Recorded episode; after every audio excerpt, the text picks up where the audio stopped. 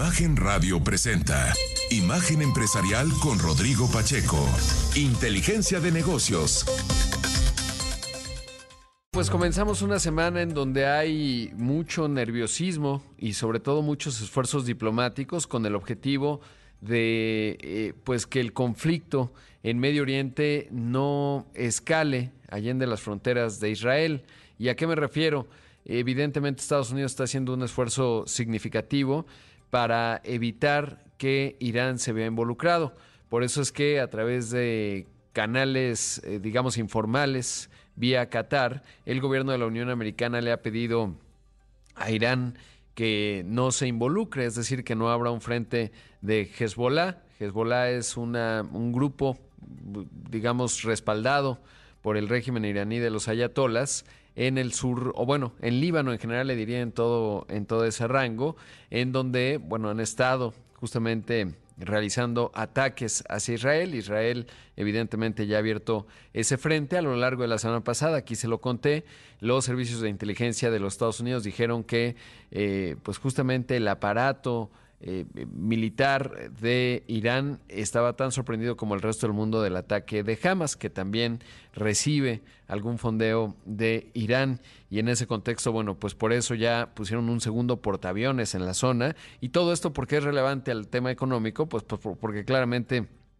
eh, estamos en ello. Pero bueno, eh, estamos en ello, me refiero, eso tiene que ver con los precios de los energéticos. En ese contexto, por supuesto, en una economía con cierto grado de fragilidad global, particularmente la de Estados Unidos, que está tratando de bajar la inflación sin caer en recesión, pues es un asunto fundamental. Ayer el presidente Biden dio una entrevista a 60 Minutes, este programa, pues de muchísima tradición. Y por un lado decía y mandaba un mensaje muy potente, decía, Israel no debe ocupar la franja de Gaza. Es decir, puede ir y destruir a Hamas, pero que no se quede ahí porque sería un grave error. Por otro lado, también le preguntaban si Estados Unidos tenía la capacidad para lidiar con el tema de Ucrania y con el tema de Medio Oriente al mismo tiempo. Y esto fue lo que respondió Joe Biden. Are the wars in Israel and Ukraine more than the United States can take on at the no, same time? We're the United States of America, for God's sake. The most powerful nation in the history, not in the world, in the history of the world. The history of the world. We can take care of both of these and still maintain our overall international defense. Así que bueno, pues ahí dice, pues claro que podemos, somos la nación más poderosa no solo del mundo, sino de la historia del mundo y claro que podemos lidiar con las dos cosas.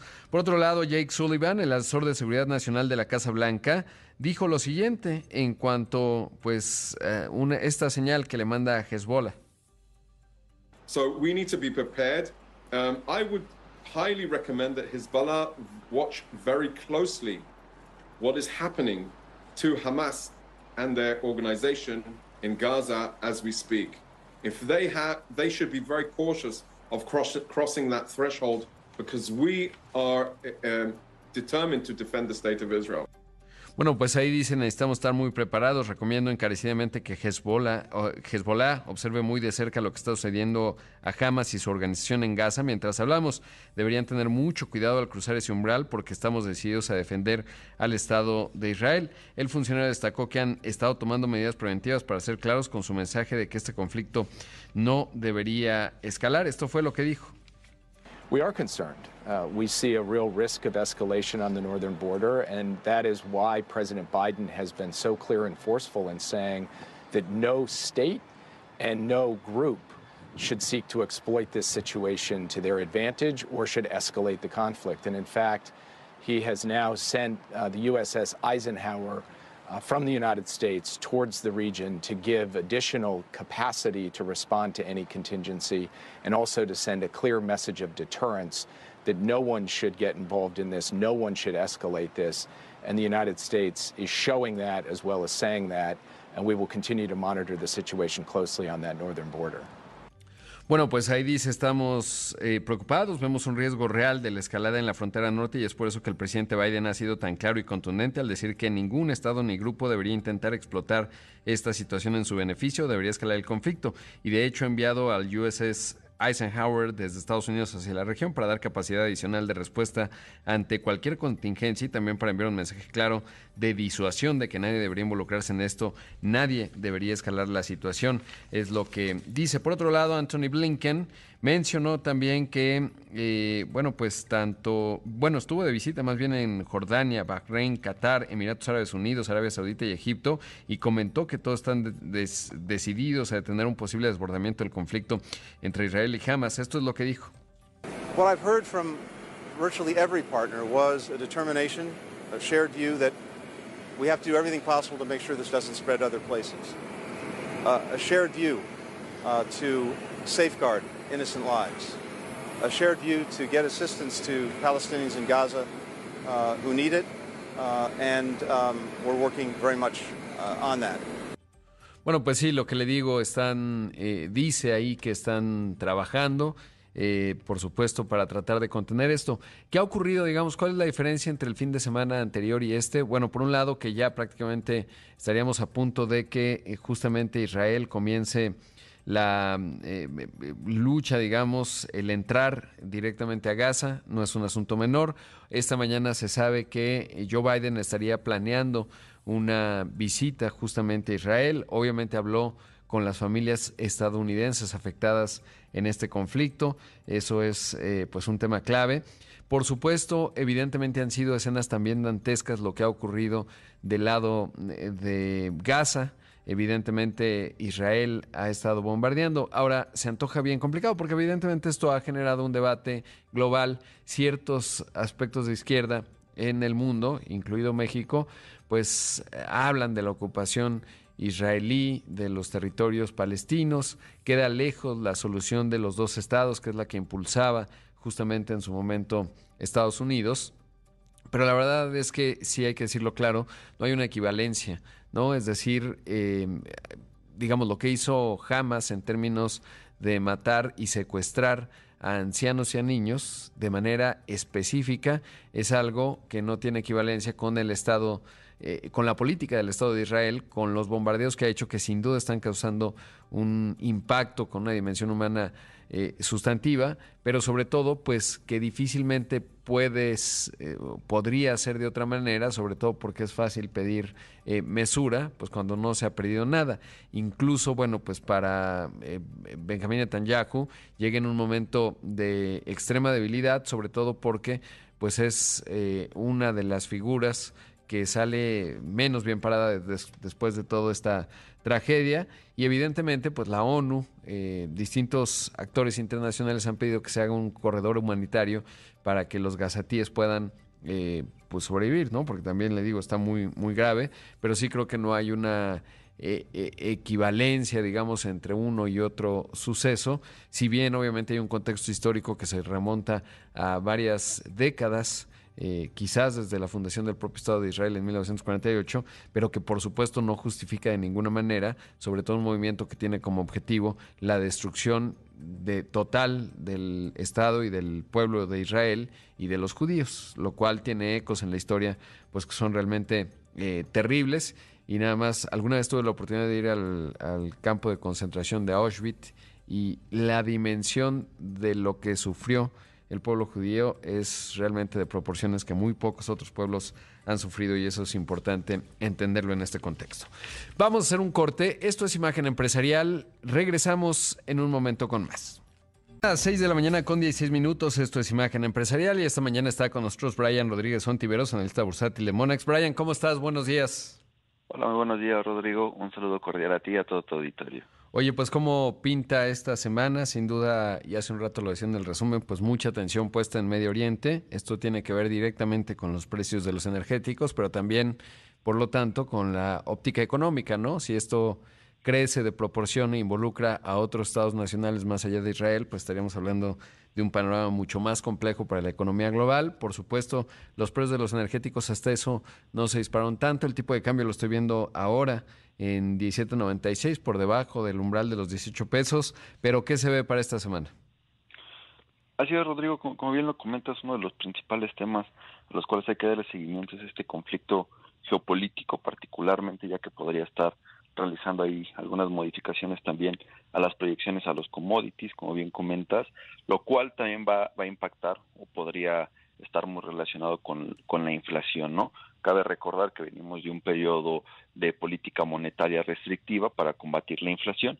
Entonces, cuando nos volvemos a enfrentar a circunstancias similares que ya veíamos también el año pasado por el conflicto entre Rusia y Ucrania, donde veíamos, por ejemplo, el petróleo ubicándose por arriba de los 100 dólares, y este tipo de aspectos que tienen o que afectan este tipo de, commodities, pues prácticamente vemos que la inflación podría también presentar algunas distorsiones. Por el momento, como bien comentas, no se, no se ha observado de manera importante, de manera significativa, por lo que esperaríamos todavía un cierre pues en línea con las expectativas que tiene por ahora el consenso y digo también desde nuestra perspectiva, lo cual nos mantiene muy alineados a todo lo que hemos venido comentando previamente. Sin embargo, también destacaríamos para esta semana una agenda económica modesta, por lo que podríamos dar una mayor atención a la próxima temporada de reportes corporativos al tercer trimestre, la cual estará comenzando tanto en nuestro país como en Estados Unidos, ya también de una manera un poco más significativa. Claro, ¿qué, qué se espera en los reportes, por ejemplo, de empresas de consumo? para empresas de consumo esperamos todavía que se mantenga este aspecto resiliente este a nivel de la demanda y también a nivel de, de, precios creemos que una estrategia que se ha manejado bastante oportuno para estas empresas ha sido trasladar parte de los de las presiones inflacionarias bueno de la inflación a las tarifas y creo que el consumidor también lo ha lo ha tomado de, de buena manera en el sentido de que la demanda no ha disminuido no o sea creo que este traslado se ha se ha logrado este, consolidar durante este año, durante el 2023, donde vemos precios más altos en muchos productos, pero donde la demanda todavía no disminuye. Entonces creemos que, que para estas empresas el 2023 ha sido bastante positivo. Traemos de hecho algunas muy de muy buen seguimiento en el radar en lo que va del año, como una de nuestras favoritas. Particularmente destacaríamos el caso de, de Chedraui también, este, la cual hemos traído durante el año, una empresa dentro de este segmento.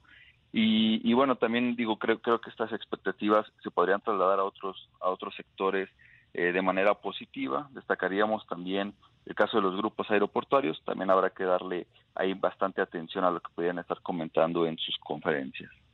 Pues sin duda clave y entonces pues semana tranquila sin duda eh, eh, vinculado obviamente a todo el tema internacional pues veremos al dólar eh, por supuesto y en ese contexto qué esperan el tipo de cambio Sí, pa para el tipo de cambio todavía mantenemos nuestras expectativas hacia el cierre, traemos todavía un estimado en 17.80 pesos, quizá lo podríamos estar revisando ya de manera puntual un estimado hacia el 2024, un poco más, este, ya pensando, te digo, también en ese sentido de que el cierre del año podría, podría mantenerse en ese sentido estable, en caso de que como el, en caso de, como bien comentas, el tema geopolítico no se distorsione, ¿no? Mientras no se distorsione este, este aspecto, creemos que el cierre del año podría, podría alinearse a lo que, a lo que veníamos ya comentando previamente.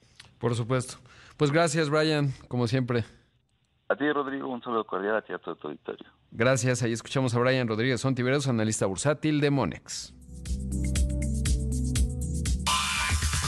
Rodrigo Pacheco, Inteligencia de Negocios.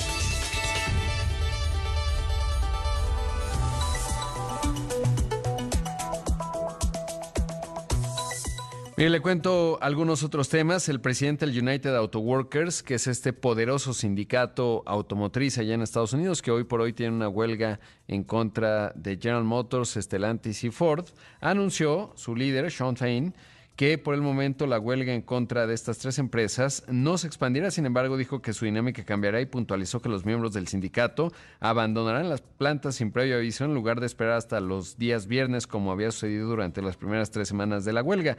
Además advirtió que los próximos paros de labores podrían caer sobre cualquiera de los fabricantes de automóviles de Detroit, seguido de que dijo que Ford debería aumentar su oferta como lo hace cuando gasta millones de dólares con los ejecutivos de la compañía. Y es que la empresa, de, el líder de Ford, había mencionado que pues ya hasta ahí llegaron, no iban a hacer más concesiones y si no, pues ni modo. lo que tuviese que ocurrir. Y bueno, pues en ese contexto se, se encuadra esto. Por cierto, la industria nacional de autopartes en nuestro país indicó que desde que inició la huelga en varias plantas automotrices de Estados Unidos y hasta el próximo 20 de octubre, se tendría una reducción en la producción de autopartes por un monto de 600 millones de dólares. De acuerdo con el organismo del 15 de septiembre, cuando inició la huelga hasta el día de hoy, los paros anunciados por el UAW se concentran en seis plantas de ensamble que representan 13% de la producción total de vehículos ligeros en México. Así que bueno, parte de lo que reportan. Evidentemente dicen que esto equivale aproximadamente al 0.8% de las exportaciones mexicanas de autopartes realizadas a Estados Unidos el año pasado. O sea, no es tan significativo, pero claramente, bueno, pues sí impacta la, el paro de, eh, de Ford, por ejemplo, en Wayne, Michigan, de Stellantis en Toledo, en Ohio, de General Motors en Wentzville, en Missouri, de Ford en Chicago, de General Motors en Lansing Delta Township y en Ford en Louisville, Kentucky. Así que bueno, pues eso es lo que está teniendo de impacto este asunto. Por otro lado, por cierto, hubo elecciones en Ecuador, no es un país, digamos, desde el punto de vista de comercio internacional importante, pero claro, es un país latinoamericano significativo, muy hermoso. Alguna vez tuve la oportunidad de estar ahí, eh, porque es pequeño, pero tiene pues costa, los Andes y luego parte amazónica. Pero bueno, el hecho es que ganó Daniel Novoa. Lo identifican como centro derecha, muy joven, 35 años. Se acordará que hubo hay algunos atentados, de hecho mataron a uno de los candidatos a la presidencia del Ecuador, tienen problemas significativos también de, ¿cómo se llama?, de seguridad. Eh, y por supuesto, un país que con los grupos indígenas de repente se paraliza rápidamente, es muy, muy interesante. Un país, le digo, que además siempre históricamente tiene, hay una relación tirante con Perú, que es pues evidentemente en comparación una economía grande, y con esto eh, este país de 17 millones de habitantes pues marca un cambio, digamos, en los gobiernos que habían gobernado recientemente. Y hubo otra elección también en Polonia muy interesante porque el Partido de Justicia y Ley, que es como el de, digamos, pues sí, de, eh, ellos en el espectro político europeo están ubicados totalmente en la derecha y si bien ganaron la mayor parte de los votos, la oposición, que es más liberal, ganó el control del Congreso y con eso ponen fin, pues prácticamente a ocho años de este partido eh, justamente de ley y justicia. Justo tuve la oportunidad de hacer un viaje de, con otros colegas periodistas en 2018, según recuerdo, muy interesante, sobre todo porque si bien eh, pues eh, había mucha controversia, en su momento es un país muy, muy próspero que se ha transformado en muy poco tiempo, país, eh, diría, emergente en el corazón de Europa y que ha jugado un papel clave en todo el tema de Ucrania, muy pragmáticos y muy evidentemente contrapunteados con Rusia y bueno, pues ya también tiene un cambio ahí de régimen, importante saberlo. Por otro lado, le cuento que eh, Jonathan Heath, el subgobernador del Banco de México, dio a conocer que el Banco Central está abierto a comenzar los recortes de su tasa de interés a mediados de 2024. Dijo Jonathan que puede ser febrero, marzo, abril, ¿no? Eh, o sea, hacia adelante. Evidentemente nadie espera hasta hoy un recorte de tasas en 2023 es importante. Por supuesto, observan con mucha atención eh, lo que está ocurriendo, obviamente, como consecuencia, por ejemplo, de los precios de los energéticos. Si ojalá de verdad que el conflicto no escale más allá del Estado de Israel, porque entonces estaríamos hablando de un problema mucho más complejo. Eh, para la economía global y por supuesto para el mundo, ¿no? No es poca cosa Irán, es un país grande, una potencia eh, de la región. Me llamó mucho la atención la semana pasada, se lo alcancé a contar el viernes, me parece, o jueves, la llamada que sostuvo Mohammed bin Salman con Ebrahim Raisi, el presidente iraní, porque son dos países totalmente opuestos en la región. El principal enemigo de, de Arabia Saudita en la región es Irán, justamente. Para Irán diría que es Israel y el propio Arabia Saudita, y establecieron contacto, y eso sí que me llamó la atención. Por cierto, Mohammed bin Salman ha eh, pues puesto lentitud al proceso de normalización de las relaciones con Israel. Vamos a hacer un corte, esto es Imagen Empresarial, regresamos en un momento con más. 6 de la mañana con 31 minutos, esto es Imagen Empresarial y esta mañana está con nosotros Emilio Cadena, el CEO de Grupo Prodensa. ¿Cómo estás, estimado Emilio? Buenos días. Yo, Rodrigo, ¿cómo estás? Buen día. Con gusto de saludarte y bueno, pues se publicó la semana pasada este decreto para, eh, en el contexto del nearshoring, para estimular esta relocalización de las cadenas de suministro desde Asia hacia México particularmente. Y bueno, pues tú eres un, le entiendes muchísimo al asunto. ¿Cómo lo viste?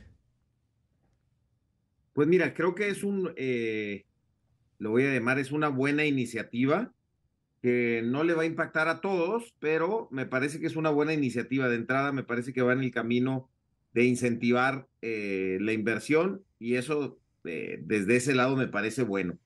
Creo que, que hay algunas cosas que quedaron fuera y algunos sectores que quedan fuera que creo que valdría la pena considerar que no sería, no les aplicaría específicamente este decreto y si quieres ahorita comentamos un poquito de, de ese y sí, quizás me voy a regresar un poquito porque ¿en qué consiste el decreto? Es decir, ¿qué tipo de estímulos y cómo están articulados? Porque creo que es importante, ¿no? Para saber cuáles iban a estar y luego ya saber cuáles pues necesitarían estar incluidos. Mira, eh, el decreto incluye, voy a hablar primero de los incentivos, dos incentivos básicamente. Uno que tiene que ver con la deducción inmediata de las inversiones. Eh, que se hagan en activos fijos, particularmente, ¿no? Productivos.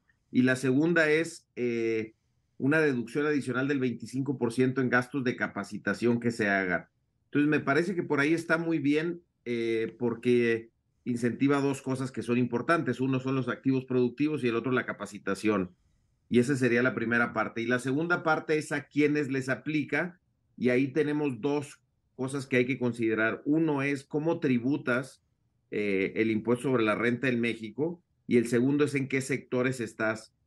Y ahí viene en el decreto una lista de ocho, de diez sectores, perdóname, que serían los más importantes a los que les aplica, que son particularmente partes y componentes. Yo te diría, eh, particularmente en el tema industrial, son más bien partes y componentes, no quizá productos terminados, y que ahí creo que pudiera haber habido una posibilidad. me llama la atención que no viene por ejemplo, la inversión en eh, autos, el, ensamblaje de autos eléctricos, que creo que pudiera haber, sido muy interesante verlo incluido.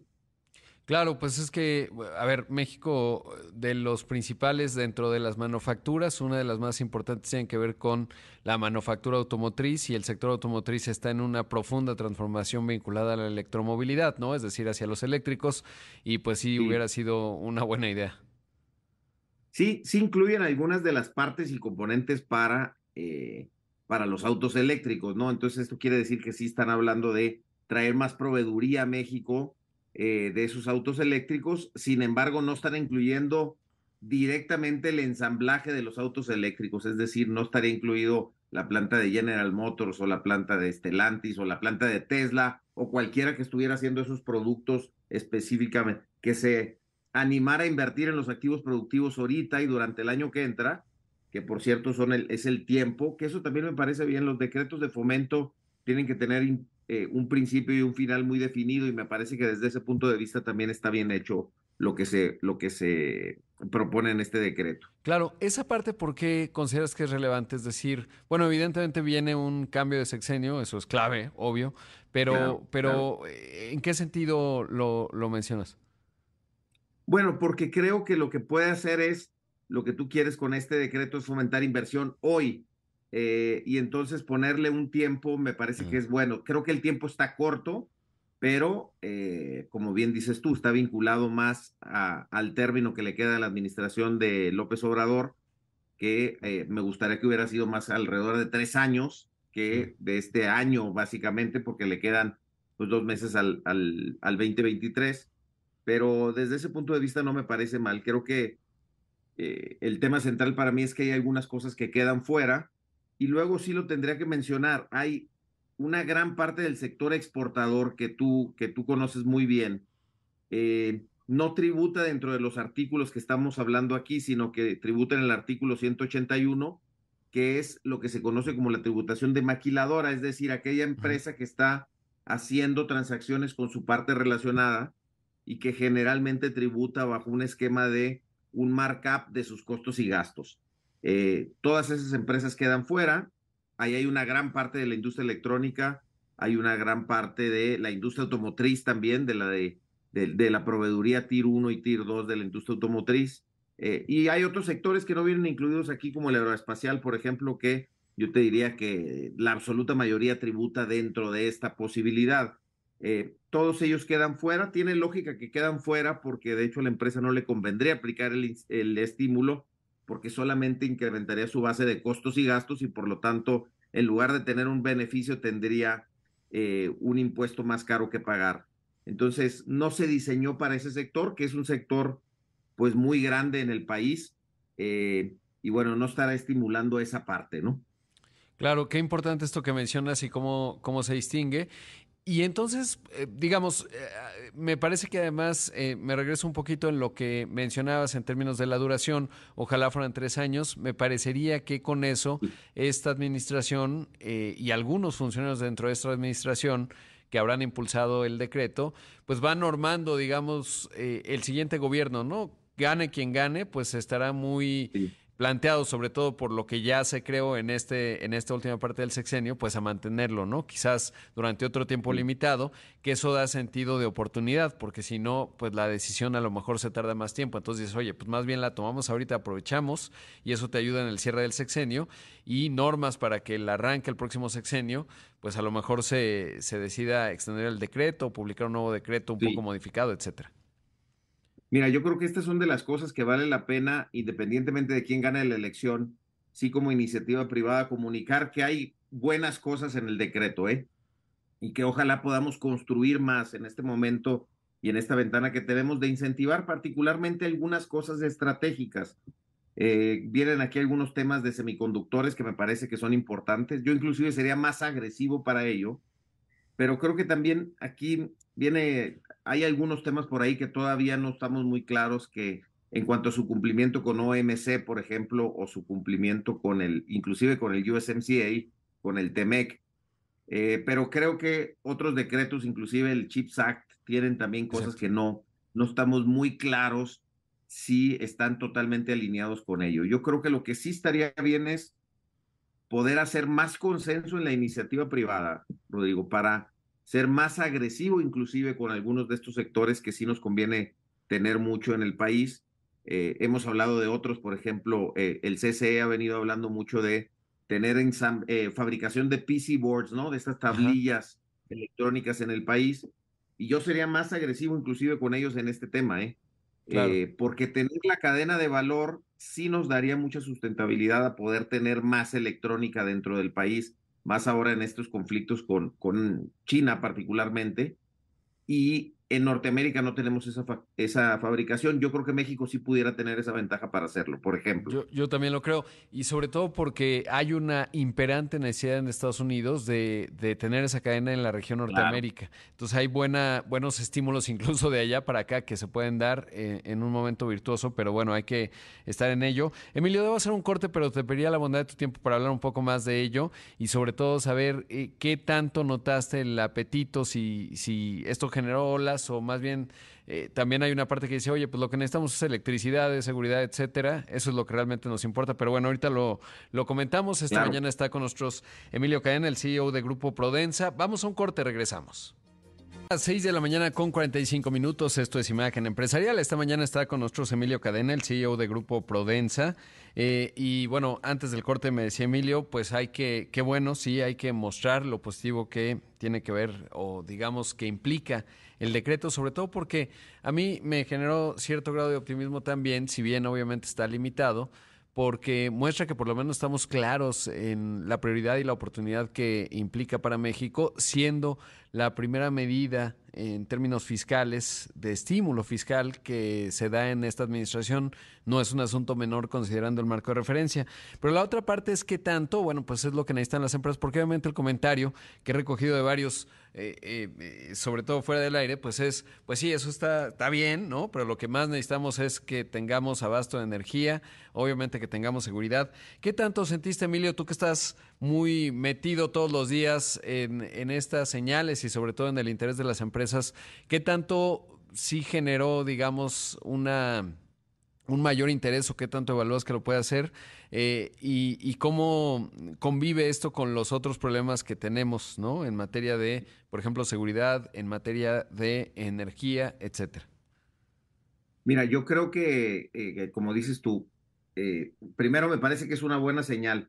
Te diría que el sector que me parece que no está es el, tema de ensamblaje de autos. Y un sector que sí está, que, que me sorprende positivamente y creo que no estamos hablando suficiente de ello, digo, es el tema de eh, esto, el, punto tres que ponen ellos, materias primas para la industria farmacéutica y preparación de farmacéuticos. Yo creo que esa es la cadena de valor más frágil, fíjate, que tenemos con China particularmente. El 90% más o menos de los componentes activos para hacer medicamentos, particularmente aquellos genéricos, que son los que más se consumen por la población y particularmente por la población más eh, desfavorecida, eh, vienen de China. Y creo que ese es un problema del mundo en general, que más allá del tema geopolítico, creo que no conviene tener todos los huevos en esa canasta, vamos a llamarlo así, en un sector tan crítico como el de la farmacéutica. Y me parece que es interesante que lo pongan aquí, aunque creo que otra vez que en un año detonen las inversiones, me parece que es demasiado cortito la ventana de tiempo, por eso yo hubiera pensado en tres años, pero me parece que aquellos que estaban pensando eh, que caen dentro de esta forma de tributar, sí pudiera llegar a mover la aguja. Ahora, efectivamente, nosotros en AmCham, por ejemplo, que como tú sabes también participo en el consejo ahí, le llamamos al tema de habilitadores y son aquellas cosas transversales que requieren todas las industrias, electricidad, logística, capacitación, telecomunicaciones, todo lo que se requiere para habilitar las inversiones.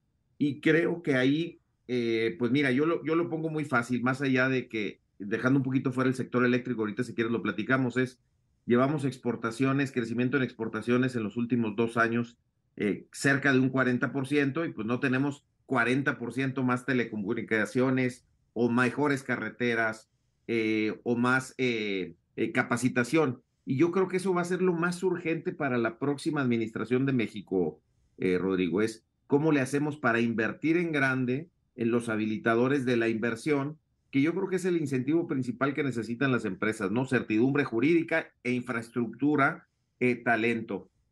Y ahí sí creo que necesitamos hacer, eh, pues otra vez un compromiso, yo diría el sector privado y el sector público, para ver cómo vamos a invertir en la cantidad que requerimos. El, el tema de agua, que también se ha hablado mucho de cómo invertir en infraestructura de agua. Y sin duda el que más rezagado llevamos es el tema eléctrico, y creo que para nosotros en la industria lo más importante es la transmisión y la distribución, no tanto la generación. Esto sin, no quiero decir que no va a hacer falta generación, pero si yo pusiera ahorita eh, el punto más crítico es la distribución de esa electricidad a los lugares donde se requiere eh, para el crecimiento industrial. Sí, por supuesto, este es un componente clave y, y sobre todo lo que mencionas que hay otro aspecto que es eh, las aduanas, ¿no? La agilidad de las mismas. Y la logística para los cruces, que ahora estamos viendo justamente los problemas en Texas, eh, la semana pasada ya en el puente de Colombia, ¿no? En lo que conecta a, Nuevo León con Texas. Y eh, la semana pasada platicaba con alguien de Canacar en Ciudad Juárez, está complicado. Y, te quería preguntar por otro lado, que estas huelgas que ¿Me dejas hacer un comentario rápido del tema de aduanas? Sí, porque creo que, mira, la aduana en realidad la aduana empieza desde nuestras fábricas, ¿no? O, eh, o desde que cargamos el tren. Y yo diría que eh, si lo vemos así, por eso nosotros estamos impulsando también este tema de corredores seguros, y cuando digo nosotros es el sector privado, ahí hay mucha armonía, por ejemplo, entre AmCham, el CCE, Index y otros organismos, para asegurarnos que no solamente la llegada a la aduana es eficiente, que de hecho creo que la Agencia eh, Nacional de Aduanas está haciendo buenos esfuerzos para coordinar esto, eh, pero eh, necesitamos asegurar que la carga viene segura desde el origen. Yo digo, si no, eh, particularmente el tema de migrantes que tuvimos ahorita, que reconocemos que el problema principal es el problema humanitario de la migración y más con lo que está pasando en el mundo, pero es imposible pensar que un tren que lleva gente arriba va a poder cruzar la aduana eficientemente. Entonces, es un tema complejo porque son muchas autoridades actuando a la vez pero necesitamos este concepto de corredores seguros para poder tener aduanas seguras y eficientes. Eh, es otro de los temas que me parece crítico para poder aprovechar el momento. Por supuesto. Y, y, lo otro que te quiero preguntar es, eh, ¿pensarías que todo este episodio que está viendo con el UAW, el United Auto Workers, puede, eh, creo que en el corto plazo, pues evidentemente hay un impacto para México, hay que ver cómo termina aquello, eh, porque es uno de los sectores, ya lo decíamos al principio, pues más potentes, el automotriz, en las autopartes, en los coches terminados, etcétera. Eh, pero ¿crees que eso puede mejorar el caso México o es indistinto por la profundidad y el tamaño que tiene obviamente en Estados Unidos? Mira, yo pienso que sí, por, por varias razones. Uno, eh, se ha venido avanzando mucho en el tema laboral en México. creo que ha sido uno de los aciertos el tema de la representación colectiva de los trabajadores, aunque ya en muchas ciudades del país existía este, esta cultura de representación de los trabajadores de forma muy, eh, pues muy formal desde hace mucho tiempo, ¿no? Eh, yo, nuestra empresa creció y nació en Monterrey, aunque ahora estamos en todo el país, y ahí existe una cultura laboral bastante sofisticada desde hace mucho tiempo. Eh, pero creo que sí va a ayudar porque además es el tema de la productividad de los trabajadores y el, el trabajador y la trabajadora mexicano desde el punto de vista de actitud quieren trabajo y lo están haciendo muy bien. Y en Estados Unidos me parece que la UAW también no está viendo que hay otras, muchas otras armadoras que sí están en Estados Unidos, que no están creciendo bajo esa misma presión eh, y que están siendo muy exitosas, ¿no? Tú lo has hablado, el caso de Tesla, por ejemplo, es como el que más suena también desde ese punto de vista, pero todas las otras armadoras extranjeras que están en los estados que ellos le llaman right to work, eh, entonces creo que realmente esto lo que está afectando es específicamente las operaciones de las tres grandes en Estados Unidos y ese es un desenlace que todavía no, no sabemos exactamente cómo va a terminar, aunque en el corto plazo obviamente, si seguimos con estos eh, paros, va a llegar un momento que afecte a México. Eh, particularmente en el tema de autopartes, ¿no? Por supuesto. Pues, estimado Emilio, como siempre, un gusto conversar contigo esta mañana. Eh, clave lo, partes de los que, parte de lo que nos has, nos has compartido en términos del análisis eh, planteado, eh, que tú en Grupo Prodensa, como su, su CEO, pues entiendes perfectamente bien y llevas el pulso, pues prácticamente minuto a minuto de lo que está ocurriendo. Muchas gracias, te mando un abrazo. Gracias a ti por invitarme otra vez. Saludos. Gracias. Ahí escuchamos a Emilio Cadena, el CEO de Grupo Prodensa.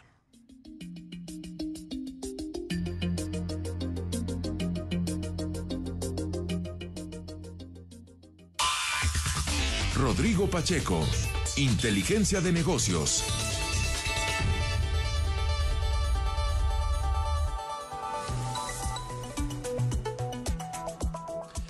Mire, le cuento que el viernes el presidente de la República dio a conocer eh, un video en el que pues eh, se ve ahí una reunión justamente de buena parte de su gabinete eh, con motivo del corredor interoceánico, estaba ahí la secretaria de Economía, el, director general de Petróleos Mexicanos, etcétera, y en ese contexto anunció que Rocío Nale ya le presentó la renuncia como secretaria de Energía, un sector clave, evidentemente, para el país. Hace un momento que estaba platicando con Emilio, eh, pues justamente eh, hablábamos, ¿no? En el tema energético, pues es uno de los temas fundamentales que está en la discusión en esta administración tanto en la parte eléctrica como de hidrocarburos.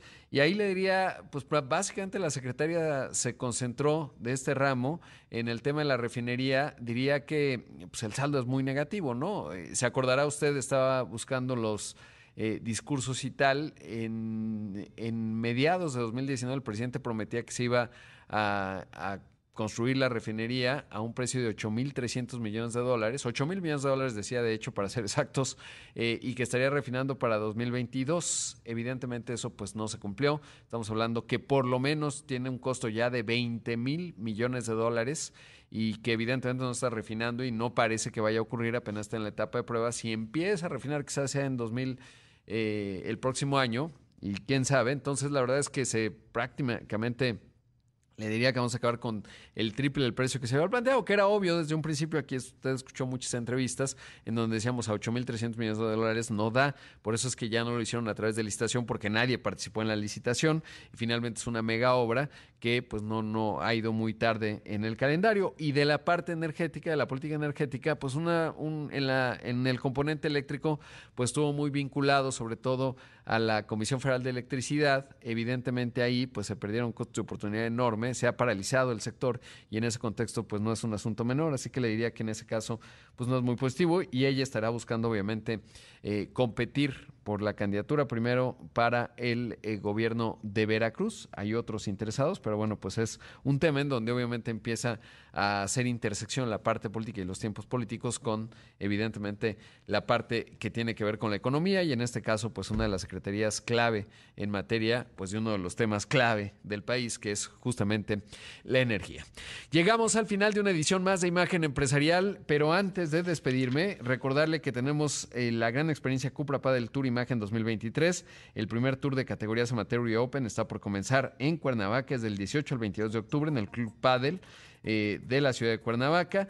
Hay que visitar la página www.cuprapadeltourimagen.mx. Y ahora sí, me despido. Le agradezco mucho que arranque la semana con nosotros. Como siempre, es un gusto encontrarme a las personas que me dicen, yo soy del club de los que ya estoy despierto con una taza de café y vamos ganando, sin duda, y arrancamos la semana bien y temprano. Y los que ya ganaron el 2023, que son los que tienen la disciplina del ejercicio y ya están a esta hora informados, pero además con muchas endorfinas y dopaminas del ejercicio. Así que enhorabuena. Quédese con Pascal Beltrán del Río, que tiene mucha y útil que usted necesita escuchar. Soy Rodrigo Pacheco, lo ven en los distintos espacios de Imagen Radio, en Imagen Televisión. Que tenga un buen lunes. Imagen Radio presentó Imagen Empresarial con Rodrigo Pacheco. Inteligencia de negocios.